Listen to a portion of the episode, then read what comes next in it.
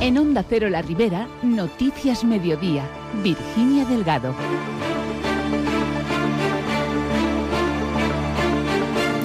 Buenas tardes. Compromís Persueca ha denunciado que el ayuntamiento apruebe esta tarde una declaración de lesividad por un error cometido a la hora de contratar a tres mujeres en el programa Explus. Para los nacionalistas con esta declaración, el consistorio busca cubrirse las espaldas ante una posible denuncia. Por otro lado, en unos días entrará en vigor en Alberic la nueva normativa sobre el uso de patinetes eléctricos. Les damos más detalles al respecto. Patrimonio y deporte también conforman la actualidad de este jueves. Se lo contamos todo hasta las 2 menos 10 de la tarde. Comenzamos. Como les decimos, el Ayuntamiento de Sueca aprobará esta tarde en el Pleno, dada la mayoría del equipo de gobierno, una declaración de lesividad del programa Explus. Se trata del reconocimiento por parte del consistorio de que realizó un error a la hora de contratar a tres mujeres que habían sido seleccionadas para participar en ese programa que finalmente no pudieron beneficiarse del mismo. Pilar Moncho, portavoz de Compromís per Sueca, denuncia que en lugar de haber dado una solución a estas personas, que vieron cómo perdían una oportunidad para trabajar durante un año para la administración, local, el consistorio busque con esta declaración de lesividad cubrirse las espaldas ante una denuncia por parte de las perjudicadas. En comptes de voler solucionar-ho i empatitzar en elles, el que fan és autoprotegir a l'administració perquè no es demanden. I si les demanden, que siga un jutge el que diga si ho han fet o mal. Si estàs reconeguent-ho en la documentació de l'expedient és que tu has fet la errada, perquè has ofertat unes places que tens vacants a la RLT i això no ho pots fer, perquè ara tota aquesta protecció. Però no, en comptes d'això, la seva obsessió i la seva determinació ve en protegir a l'administració. El error que cometió el Ayuntamiento de Sueca fue el de ofertar unas plazas que estaban vacantes para el Explus, algo que los programas del Labora no permiten. La concejal del área, Ángela Marí, reconoció el pasado mes de noviembre el fallo e incidía en que se iba a trabajar para que algo así no volviera a ocurrir solució, intentarem buscar una solució. Entre unes coses i altres, passaren unes coses personals de persones d'ací, internes, aleshores se va acabar dient pues, això que no se podia contractar perquè incurriríem en una il·legalitat, perquè aniríem contra la normativa. Això, evidentment, ha sigut un error nostre, és una cosa que intentarem que no torni a passar perquè, evidentment, estem jugant en, pues, pues això, en el treball de les persones. Y seguimos en clave política, también hablando de compromiso, en este caso de Carcaixent, que ha pedido rigor al equipo de gobierno con el anuncio de la puesta en funcionamiento de los ascensores de la estación de tren de la localidad y que no confundan, dice, a la ciudadanía. Los nacionalistas han criticado que en las redes sociales el ayuntamiento haya anunciado a través de un vídeo que los dos ascensores estaban operativos cuando no es así. Por ello lamentan que personas con movilidad reducida que habían celebrado la noticia se hayan encontrado con que sus problemas en la estación siguen sin solventarse. Escuchamos al portavoz de Compromís per Carcaixent, Enric Assassús. La informació rigorosa, prudent, equilibrada és imprescindible perquè qualsevol exageració, qualsevol sobreactuació, qualsevol excés el que fa és obrir les portes precisament a la manipulació i al populisme. Demanem prudència i rigor. El próximo martes 6 de febrero entrará en vigor en Alberic la nueva normativa que regula el uso y la conducción de patinetes eléctricos. Un reglamento municipal que establece, como ha explicado el alcalde de la localidad, Toño Carratalá, la obligatoriedad del uso del casco, que los mayores de 14 años deban contar con una autorización familiar o que la velocidad máxima a la que se pueda circular por las zonas de peatones o en la montañeta no exceda los 10 kilómetros hora. Però així sí que havem fet regulacions concretes. Havem fet lo del casco, que només està regulat en alguns municipis. Havem fet una limitació per a els menors de 16 anys que no poden conduir i només els majors de 14 anys tenen autorització paterna. Després, limitació en les vies de velocitat, que això sí que tinguin competència. Per exemple, només poden anar a 10 per hora en les zones de vianants, la zona de la muntanyeta. Després està prohibit per les voreres, tenen que ser visibles. Tot això ho havem regulat per a Alberic. En carretera no se podrán superar los 30 kilómetros hora y los 20 kilómetros hora en los carriles bici. Tampoco podrán ir dos personas en un patinete y deberán estacionarse en los espacios destinados a vehículos de movilidad personal. Durante todo el mes, la Policía Local de Alberic estará realizando una campaña informativa sobre la nueva regulación con los usuarios y usuarias de los patinetes, a los que se recomienda disponer de un seguro de protección civil con cobertura en caso de accidente para daños a terceras personas, materiales o personales.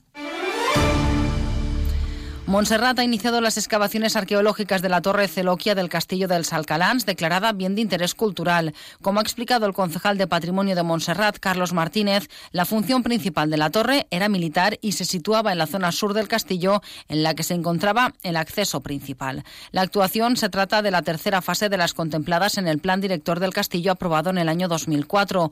Esta excavación cuenta con una subvención de 150.000 euros de la convocatoria de ayudas de Presidencia de la Generalitat para la protección y fomento del patrimonio. El concejal ha incidido en que será la llegada de ayudas la que marque el ritmo de recuperación de esta fortaleza y se va a centrar sobre todo en la torre Celoquia, que es una torre militar que se sitúa en la zona sur de la fortaleza, que es donde está el acceso principal. ¿vale? Aquí lo que esperamos es, por un lado, dar toda la tierra que cubre el castillo para descubrirlo y traerlo de nuevo a la luz y documentar pues, todos los restos que se puedan aparecer de cara a una actuación a más largo plazo, ¿no? que es la consolidación de estas ruinas y la restauración de la fortaleza y en función de las ayudas que la Agencia de Desarrollo Local consiga. Las dos áreas en las que se están realizando las excavaciones ocupan aproximadamente 800 metros cuadrados. Según los hallazgos cerámicos descubiertos hasta el momento, este castillo sería de origen árabe y comenzó a construirse en el siglo XI. Cambiamos de asunto. De Montserrat nos vamos hasta Algemesí, donde el ayuntamiento ha solicitado la incorporación de un agente de innovación para impulsar políticas innovadoras relacionadas con la innovación digital, la compra pública, el emprendimiento, el emprendimiento tecnológico y social, planes de sostenibilidad, ahorro energético o economía circular. La red impulso a la que pertenece al GMSI tras conseguir el galardón de Ciudad de la Ciencia y la Innovación cofinanciará la integración de esta persona cuyo perfil es de ingeniería informática o de tecnologías y de servicios de comunicación. Según la concejal de Innovación, Carmina Borrás, esta subvención permite incorporar capital humano que ayuda a impulsar y dinamizar proyectos locales innovadores tanto a nivel de administración local como los planteados a instancias del tejido social y empresarial. El Ayuntamiento de Algemesí avanza y en este caso lo queremos incorporar la figura del agente local de innovación, ¿vale? Para darle nuevo margen en la atención ciudadana para las personas de Algemesí. Esta persona, la figura en sí, se encargará pues de la innovación digital, de la compra pública innovadora, de planes de sostenibilidad. Vamos, de avanzar. Se trata de avanzar.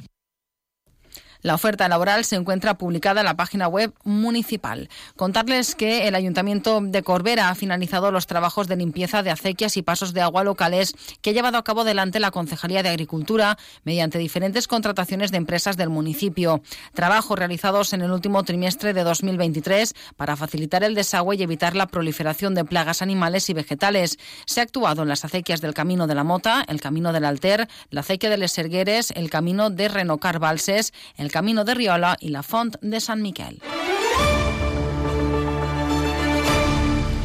Nos vamos hasta la Alcudia, donde el Ayuntamiento, a propuesta de compromiso, ha aprobado con la abstención del Partido Popular su adhesión a la campaña Sende Estellés, declarando este 2024 como el año Estellés en la localidad.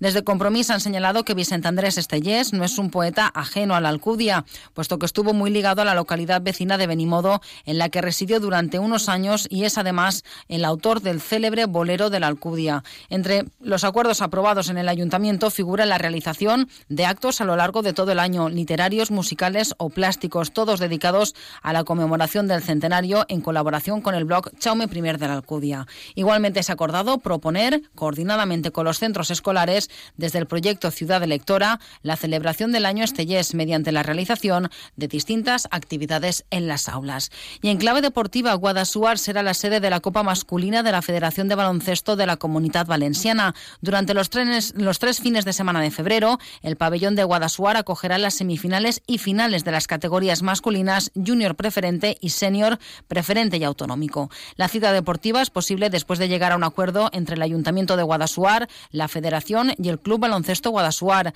Así, los amantes de este deporte tendrán la oportunidad este mes de febrero de ver baloncesto de primer nivel aquí en la comarca. De forma más breve, sepan que la Concejalía de Urbanismo del Ayuntamiento de Almusafes ha informado que desde hoy y hasta el lunes 5 de febrero, el tramo de la Avenida de la Folla, de acceso al polígono industrial Juan Carlos I, estará cortado a la circulación como consecuencia de las obras de reparación de una zanja. A tal efecto, se ha previsto un itinerario alternativo para asegurar la entrada al área industrial. En caso de que la intervención acabe antes, la vía retomará su actividad antes del plazo indicado. Y sepan que este jueves el Club de Lectura de, Guadasuar eh, hablará sobre la obra L'estiu que la mare va tindre el Swiss de la autora Tatiana Tabuteac. Será a las 6 de la tarde en la biblioteca. Nada más, llegamos a ser las 2 menos 10. Noticias ahora de la comunidad valenciana. Buenas tardes.